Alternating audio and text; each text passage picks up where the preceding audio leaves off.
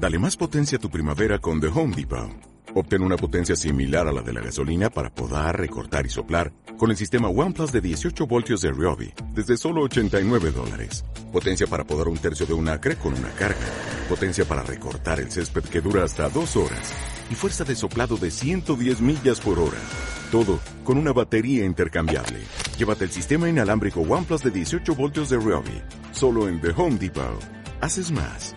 Logras más. Mi nombre es Mauri y este episodio lo titulé América Económica. Espero que les guste. Me, gustaría arrancar este segundo episodio de podcast remarcando la importancia o, o mejor dicho, sí, remarcando la importancia del análisis de la desigualdad.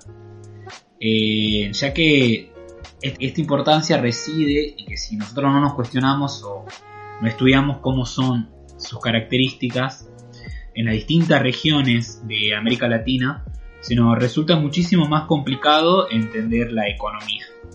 Eh, muchas veces uno escucha hablar de economía, escucha en las noticias, en las radios, eh, hablar de datos, de, déficit, de un montón de cosas que, son conceptos que por ahí no tenemos muy asociados. Y, y como en los siguientes episodios iba a hablar de América Latina, de Argentina, su identidad, su sexualidad y género, todo lo que ya mencioné en el episodio pasado, eh, me pareció como muy importante arrancar eh, por la base y a pesar de que sí es un poco tedioso, me parece que, que hablar sobre la desigualdad económica en nuestro continente es contextualizar absolutamente todo lo demás, porque no olvidemos que que nosotros nos regimos bajo un sistema que tiene determinadas normas y que tiene determinadas dinámicas económicas que terminan impactando en nuestra cotidianidad y, en la forma en la que nosotros terminamos por elegir eh, cómo relacionarnos con los demás. Así que América Económica y vamos a arrancar. Para empezar, todo esto hay que contextualizar a América Latina en un panorama mundial. En el 2014, el 1% más rico de todo el mundo era dueño del 48% de toda esta riqueza. El 48%. Y el 99% restante solo tenía un 52% del patrimonio. Pero, al mismo tiempo, este 52% estaba distribuido catastróficamente desigual, ya que el 20% más rico de este 52% acumulaba el 46,5% de toda esta mitad, de esta otra mitad, se podría decir. Si lo traducimos un poco sería que el 80% de los habitantes del planeta, aproximadamente 5.700 millones de personas, tenían solamente el 5,5% del patrimonio a nivel mundial. Estremecedor. Es muy estremecedor eh, la diferencia abismal que desde los comienzos eh, separan a muchísima gente de otra no tanta, de otra no tanta gente que tiene muchísimo. Eh, se estimó en ese momento que en el 2019 el 1% más rico alcanzaría el 54% del patrimonio a nivel mundial. Es decir, que aumentaría un 6% en cuestión de ingresos en bienes, dinero, etc. Por todo esto, América Latina parecería tener un historial bastante, bastante pesadito, bastante estresante en relación a la pobreza y cómo esta afecta principalmente a las niñas que se desarrollan dentro de nuestro territorio. La desigualdad se transforma por todo esto en un tema fundamental para el futuro de nuestros 650 millones de latinoamericanos. Eh, profundizar demasiado, nosotros en nuestro continente tenemos la mayor distancia entre el 10% más rico y el 10% más pobre. Y este dato te desmantela desmensuradamente la idea que uno tiene de la brecha, porque a esta distancia le puedes poner brecha, le puedes poner pobreza, desigualdad, falta de ingresos, pero termina siendo lo mismo, no comida o gente no accediendo a la alimentación. Por supuesto que esta desigualdad no es, no es igual en todas las partes de América Latina y es más, se agudiza muchísimo en Centroamérica. Un ejemplo de esto es lo que pasó entre el 2010 y el 2012 en esta región. En ese momento en esta región había 7 millones de desnutridos por sobre 43 millones de habitantes según la FAO, la Agencia de las Naciones Unidas de Agricultura y Alimentación de la ONU. O sea que el 16% de la población no tenía cómo alimentarse en un continente que es un gran productor de alimentos. Pero bueno, Centroamérica en ese momento igual no solamente era pobreza y gente en calidad de desnutrición. Y esto lo digo porque en el mismo periodo, del otro lado de la torta existían 1025 exactamente personas millonarias, que representan el 0,041%. O mejor dicho, ni el 1%. Acumulaban 137 mil millones de dólares, casi 134 millones de dólares por personas estos 1025. Esto a modo de ejemplo grueso de lo que puede ser, digamos, la realidad de millones de personas en nuestro continente. Ya tratamos de establecer de que América Latina es la región más desigual del mundo. La desigualdad es tan amplia y con tantas características que aparecen en prácticamente todas las dimensiones o aspectos de nuestra vida cotidiana. Y esto, aunque parezca redundante, en realidad no lo es. Porque son muchísimos aspectos que, que, yo creo que uno al estar acostumbrado a esta vida tan de sobre información, de ser un joven universitario o no, un joven que trabaja o que tiene la cabeza en cualquiera, por ahí no dimensiona realmente cuáles son exactamente estas dimensiones y cómo cada una de estas termina por determinar muchas veces el futuro eh, inminente de millones de personas. Pero bueno, en fin. Eh, en nuestro continente coexiste, por ejemplo, el 5% de los millonarios a nivel mundial y gente que vive en la pobreza extrema de hace generaciones. Y pobreza extrema como pertenecientes a una pobreza estructural, diría yo, que es un grupo de gente que, que no accede a derechos sociales básicos como la alimentación ni hablar del saneamiento. La mortalidad infantil y la desnutrición, por ejemplo, en las zonas marginadas, que es casi toda la región, excepto capitales o ciudades, son uno de los resultados de todo esto y son parecidas a las que encontramos en países mucho más pobres. Eh, la pobreza que tenemos en nuestro continente se duplica o se triplica inclusive entre la población afrodescendente, la población indígena y las mujeres, quienes son justamente las que se encargan de todo el trabajo no remunerado. Y hacer un paréntesis porque ya en algún episodio en los que viene voy a estar hablando específicamente con alguna mujer para no, para no hacer mansplaining acá en este podcast, básicamente, para hablar específicamente de cómo es esto, porque el trabajo no remunerado, que es un trabajo no pago, que garantiza que este sistema siga funcionando, que son los quehaceres domésticos, reproductivos, eh, de cuidado de los niños, etc. Y aunque esto ya parece demasiado, inclusive fuera del ámbito doméstico, ellas reciben menos paga por igual trabajo, o sea que no solamente somos la, eh, la, región más desigual del planeta, porque si bien vos en África tenés mucha más pobreza, en América Latina somos peor en materia de desigualdad a nivel región, sino que si vos interiorizas un poquito más, somos muchísimo más desigual entre estas distintas poblaciones, por ejemplo, que de otras que son bastante rubias y heterosexuales. Así que bueno, De todos modos, la verdad que, aunque parece todo muy catastrófico, por ahí yo lo puedo tener de esta forma, porque a mí me parece extremely calamitoso todo esto, eh, no, fue, no fueron todas pálidas para nuestra querida América Latina, sino que hemos experimentado como, una, como región en la década pasada, como una especie de disminución en la concentración del ingreso. Estoy hablando entre el 2000 y el 2014. Y cuando hablamos de concentración del ingreso o disminución de la concentración del ingreso, eh, estaríamos hablando de, podríamos estar hablando tanto de ingreso de una determinada región o ingreso promedio de una persona gracias a políticas laborales públicas como la expansión del acceso a la educación, eh, un poco a la expansión del gasto público, que vendría a ser lo que el Estado gasta o invierte en materia de servicios. Que si bien es un crecimiento, eh, también es de índices muy pequeños, tanto que en hombres no supera el 10% y en mujeres no supera el 3%. El 3% nos demuestra que la desigualdad es tan zarpada, es tan zarpada que una persona llega a ganar hasta 16.000 veces más que otra en nuestro continente. Y es acá donde radica, este es el centro del problema. Eh, porque es acá donde se concentra la riqueza, se reproduce la pobreza y se, se reproduce la desigualdad. Porque de la misma forma que la riqueza se multiplica padres ricos que tienen hijos ricos, que después tienen empresas, que, que también hacen nietos ricos, la pobreza también se multiplica. Y es esta distribución, esta desigualdad generada por esta mala distribución de la riqueza o los ingresos, o mejor dicho, por esta distribución un poco tan específica, diría yo, con una lógica tan perversa, que no hace otra cosa más que desnudar que para que un grupo tan pequeño de gente reciba tanto ingreso, tiene que haber un grupo mucho más grande de personas a quien le ingrese poquísimo o le ingrese nada.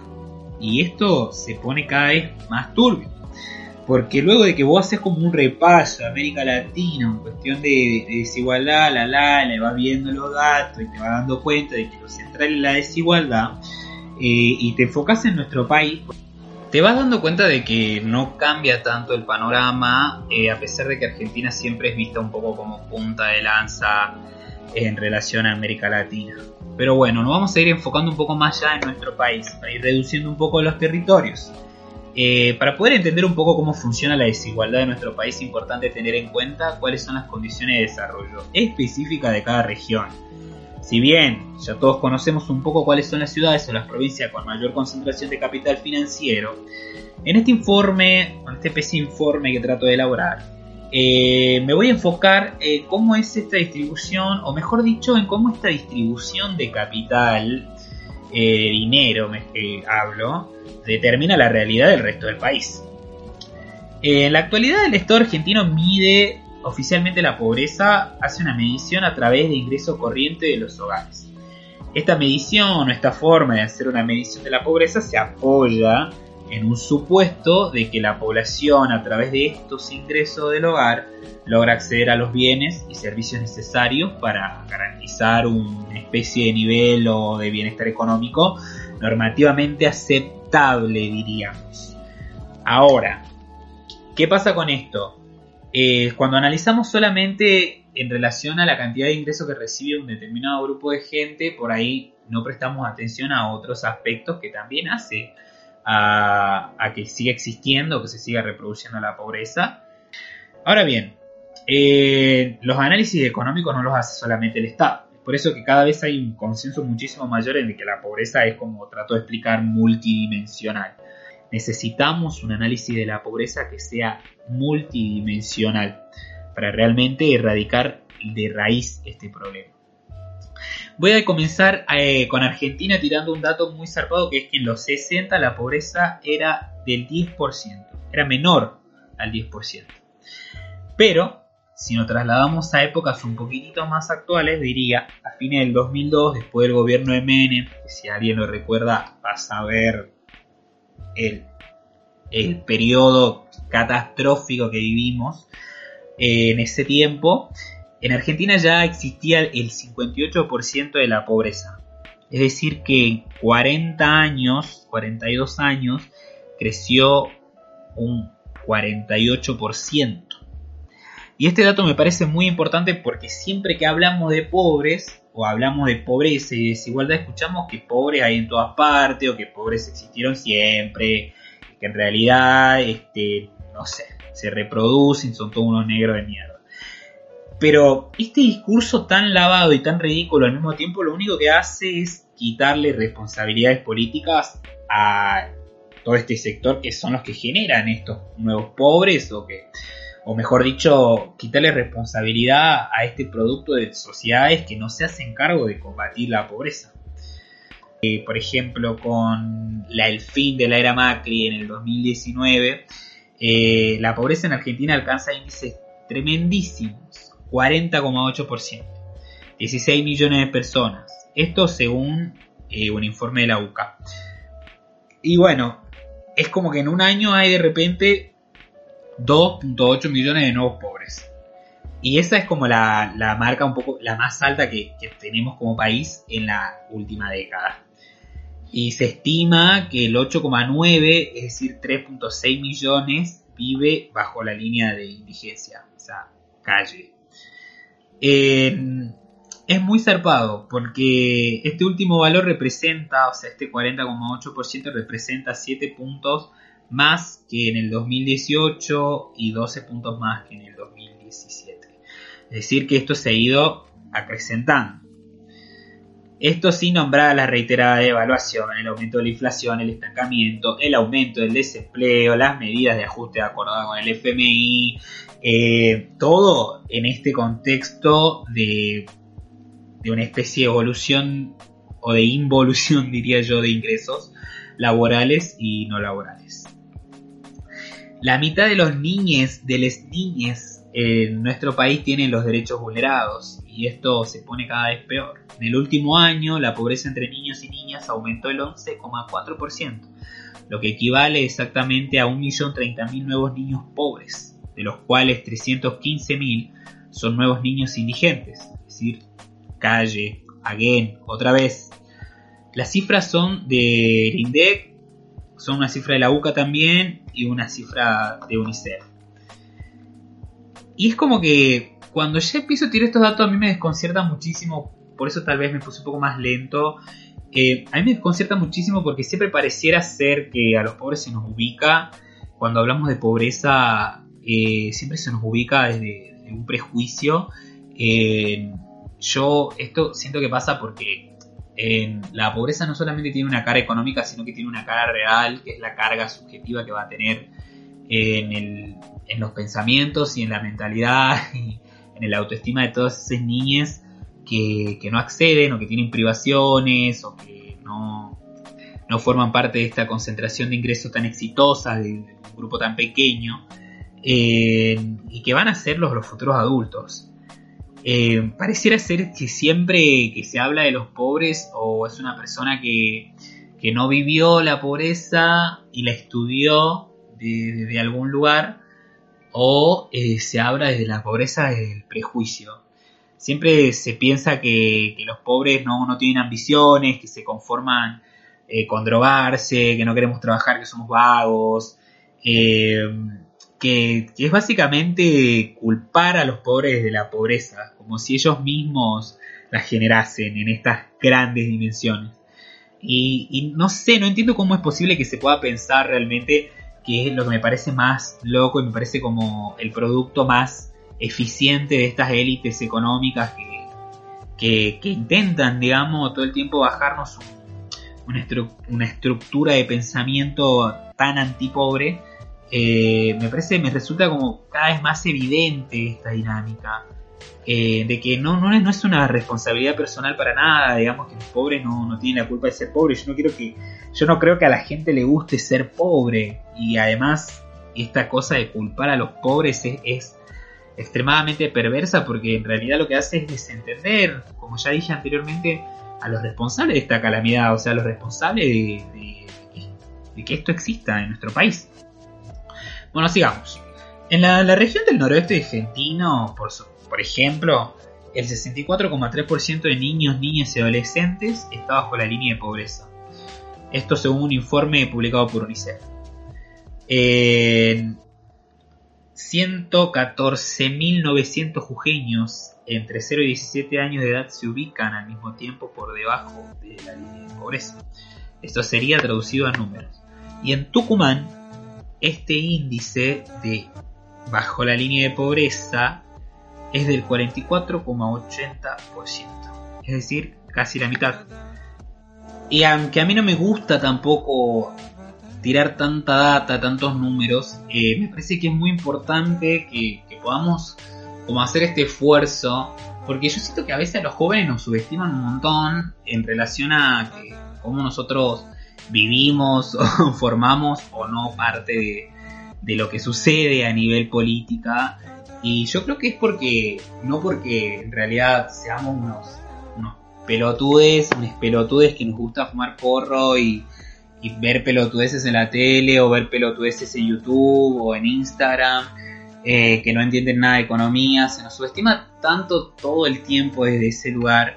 Yo no creo que esa sea la realidad, o sea, si uno por ahí, si fuimos un poco más, eh, se, va dando cuenta realmente de cómo funciona, porque después son eh, conceptos económicos y después lo complicado son todas estas operaciones inventadas por estas élites que, que lo único que hacen es hacer una jugarreta económica para que siempre los números les termine dando, eh, les termine favoreciendo, porque siempre les termina favoreciendo. Y es, es, tremendo, es tremendo realmente, me parece muy importante que nosotros, eh, porque yo cuando, cuando empecé este episodio, este informe, realmente pensaba si, si la juventud me iba a escuchar o si a la gente se iba a aprender, porque yo sé que es aburrido hablar de números, igual no, todo el, no todos los episodios van a ser así, este me parece muy importante que sea así, porque esto nos va a permitir entender realmente, por ejemplo, cuáles son eh, las repercusiones de que vos no solamente seas latinoamericano, sino que encima de latinoamericano seas afrodescendiente, pobre, bisexual o transexual. Ya son distintas dimensiones que se le van sumando a esta línea de pobreza que, que no queda solamente en lo económico, porque determina, determina vidas enteras, determina cómo va a ser la calidad existencial de, millones de personas y es como, eso me parece lo tan zarpado que, nosotros tenemos esa capacidad de cuestionar, porque después yo voy a la facultad o hablo con amigues y no hablo con un grupo de pelotudes que lo único que hace es ver historia de la faraona o de Santiago Maratea y flashear que sos progre porque, porque te viste una historia de tal Gil que habló de tal Gil. Y no, hablo con gente que, opina y que, que, realmente tiene una opinión formada de lo que cree que es la pobreza y de que la defiende y de que piensa que la pobreza se combate así o no. Obviamente nosotros no somos eh, teorizadores eh, políticos, económicos para nada, digamos, pero me parece que no nos tenemos que subestimar tanto como juventud. Así que nada, vamos a ir yendo un poquitito más dentro de este análisis que yo trato de transmitir, porque ahora hay que pensar en qué sucede con todo esto, Dios mío, es muchísimo, ¿a dónde vamos a parar? ¿A dónde vamos a parar con tanta pobreza? Es terrible, lo sé, es muy triste, determinante, muy determinante, perdón que sea tan redundante, porque en muchos casos esta situación es desesperante, es angustiante, porque para mí fue muy angustiante ser pobre. Yo, como decía, el análisis que hay la pobreza no solamente es académico, sino que también es vivencial, porque si vos fuiste pobre, realmente conoces eh, esa cara emocional y esa carga subjetiva que, te va dejando a vos mismo eh, a la hora de, de no sé, de, tratar de conseguir tal laburo o de darte cuenta que no tenés las herramientas para aspirar a tal laburo que vos querés, que te da distintas condiciones de vida, que nos pasa a mí, que me pasa, que le pasa a la gente de mi edad eh, y nada, me parece como tremendo, realmente a mí me parece tremendo, me parece tremendo, porque salir de la pobreza no es solamente una cuestión tan, eh, tan eh, emotiva, decir nada, yo quiero dejar de ser esto y, voy a dejar de ser pobre y por eso voy a trabajar todos los días, porque realmente hay otras, eh, otras cuestiones que generan a propósito que nosotros sigamos ocupando esos lugares, porque por alguna razón o por otra que terminan no siendo tan coincidencia, eso es lo más macabro de todo esto, nos siguen sometiendo a los mismos lugares, a los mismos lugares y las cosas siguen igual. Y bueno, a esto hay que, a esto hay que destrozar, esto hay que destrozar y ¿cómo lo vamos a hacer? ¿Cómo vamos a hacer, digamos? Eh, ¿Cómo ser parte de este grupo que no accede a recursos y al mismo tiempo combatir contra esto? ¿Qué se hace desde los sectores desde donde se combate la pobreza? que son nuestros hogares, que son las instituciones, las escuelas, los organismos de estados, las organizaciones sin fines de lucro u organizaciones sociales, etcétera, etcétera. Primero que nada es importante que a la hora de denunciar la pobreza y la desigualdad lo hagamos eh, de forma muy determinante, porque yo he leído en los informes estas cuestiones como mala distribución o una distribución no tan equitativa y en realidad o le ponen como adjetivo que por ahí lavan un poco esta responsabilidad en el discurso, esta responsabilidad tan macabra de, estas élites que tanto estoy nombrando, disculpen. Eh, no, para mí es, hay que poder decirlo, es un grupo de ricos que, que tiene una conciencia de cómo es la vida y de que para que ellos puedan seguir eh, teniendo esta dinámica tan extractivista con el planeta y tan usurera con nuestra población, eh, tiene que haber un montón de gente que somos nosotros, el otro 99% de la población que no tiene todo ese patrimonio, a las que no nos llega nada nunca. Para combatir esto no solamente hay que quedarse en la cruda denuncia y decir, sí, esto es un asco, es horrible, porque si no nos caemos en esta cosa de denunciar y decir, sí, porque vos sos el malo y vos sos el malo, también tenemos que poder combatirla. Para eso principalmente es exigir a los estados, exigir a los estados, a los gobiernos que son actores principales en esto, porque son personajes que van a escribir eh, cómo va a ser la línea económica del, país eh, o de una provincia.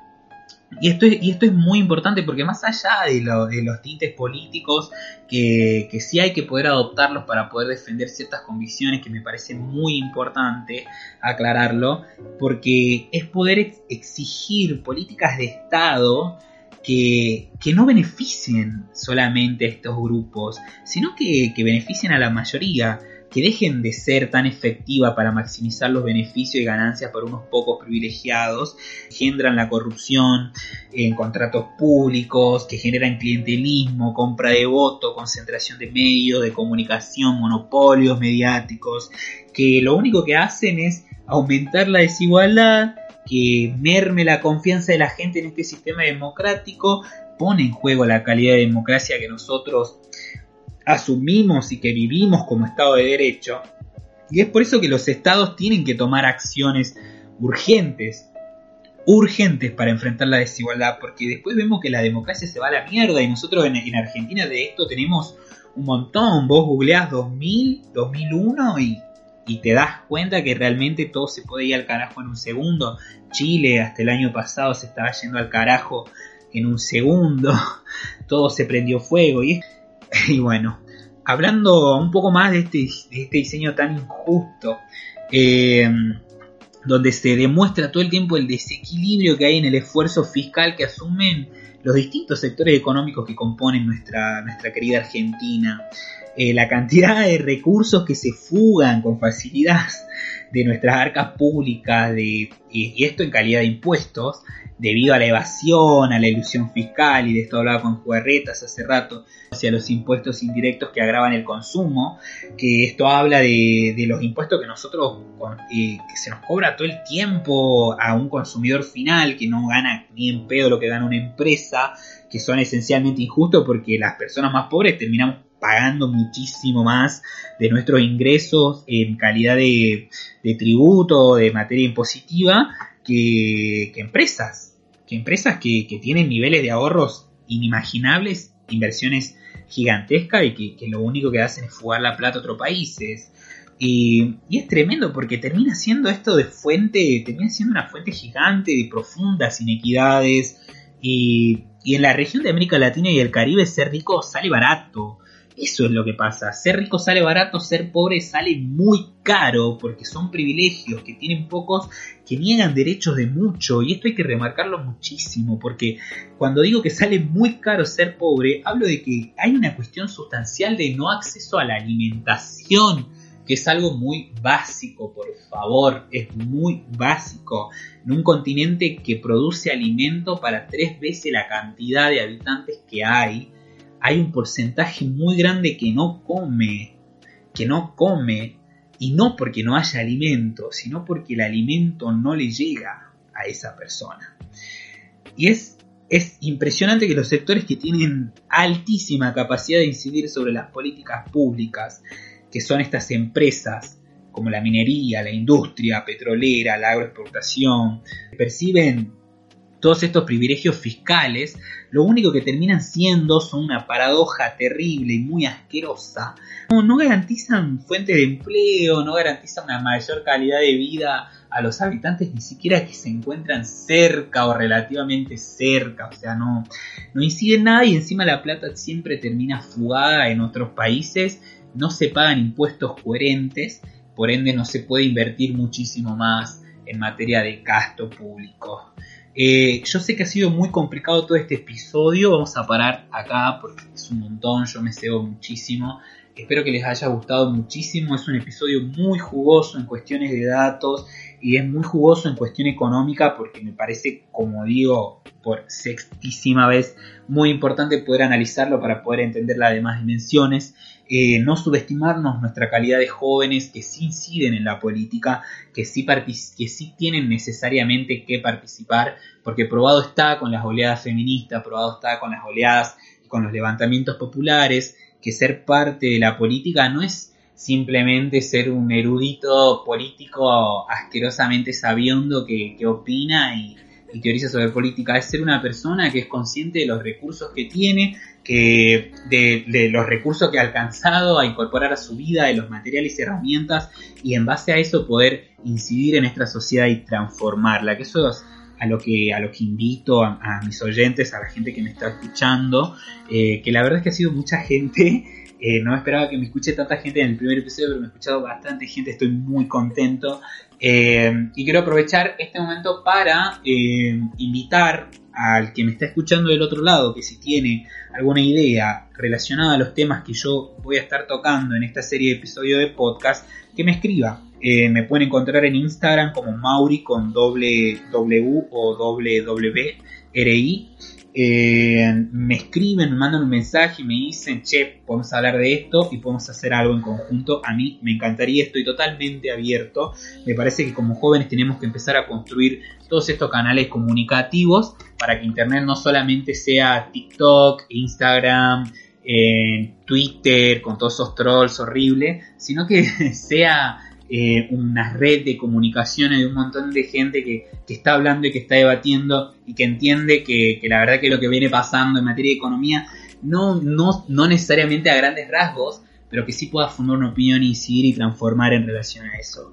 Como lo dije al principio, mi nombre es Mauri, este fue mi segundo episodio de podcast llamado América Económica, espero que les haya gustado muchísimo y los invito a compartir este episodio con alguien a quien le quieran compartir eh, este episodio y les invito a que se sumen a esto, a que me escriban, a que me digan sí, yo pienso esto, sí, no, me parece que lo que estás diciendo no está bien.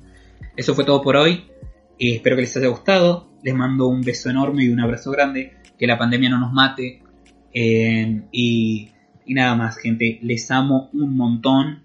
Nos vemos en el próximo episodio, en el cual voy a estar hablando sobre infancia institucionalizada. Va a estar muy interesante, no se lo pierdan.